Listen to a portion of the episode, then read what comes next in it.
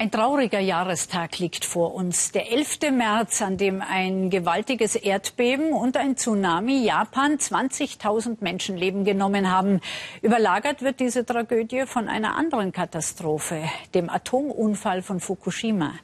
Danach hat das stolze Land gleich mehrere Überzeugungen verloren, den Mythos, in der Prävention von Katastrophen führend zu sein und sein Vertrauen auf die Atompolitik.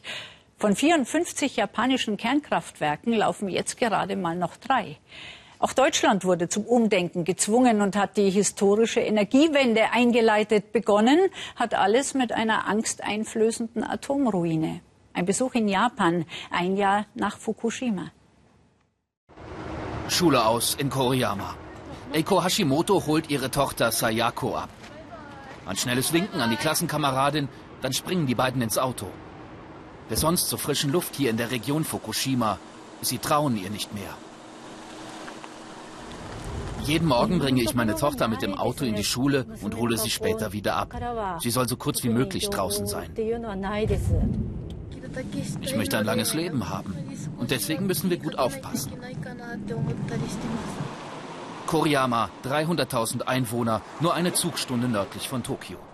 Die radioaktive Wolke aus Fukushima ist genau über den Ort gezogen. Die Strahlenwerte liegen stellenweise bei 5 oder 10 Mikrosievert pro Stunde. In Tschernobyl hat man die Menschen damals evakuiert angesichts so hoher Werte. Die japanischen Behörden aber weigern sich. Das Stadtzentrum von Koriyama wäre unter Tschernobyl-Standards zwangsevakuiert worden, sagt der Anwalt einer Elterninitiative. Aber eine Evakuierung kostet den Staat zu viel. Die Behörden haben abgewogen. Geld gegen das Leben der Bürger. Und sie haben sich für das Geld entschieden.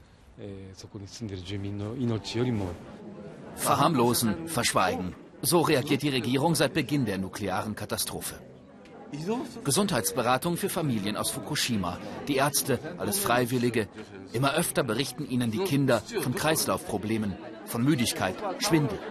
Sind das schon die Folgen der Strahlung? Wir befürchten, dass viele Leute gleich nach dem 11. März große Dosen abbekommen haben.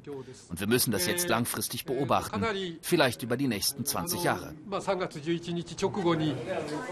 Nur einmal bisher sind die Kinder von Fukushima offiziell untersucht worden.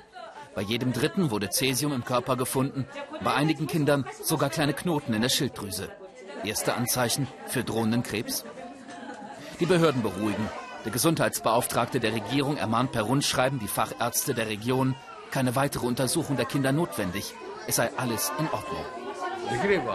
Alles in Ordnung? Das stimmt nicht, sagt Shinichi Kurobe, der schon Kinder in Tschernobyl behandelt hat.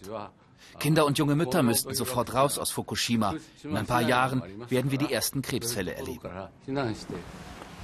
Solange sie in Koriyama leben müssen, helfen sich die besorgten Eltern selbst. Jeden Tag misst Aiko Hashimoto jetzt die Strahlung rund um ihr Haus. Wir machen nicht mehr die Fenster auf. Auch den Entlüfter in der Küche benutze ich nicht mehr. Und die Wäsche hänge ich schon lange nicht mehr draußen auf. Koriyama, eine unsichere Heimat. Auch andere Städte müssten geräumt werden, meinen die besorgten Mütter. Geschätzt eine Million Menschen sind betroffen. Eine Zahl, die vor allem Japans Atomindustrie fürchten muss. Sie spricht bis heute von der sicheren Atomkraft, denn sie werkelt längst am Comeback.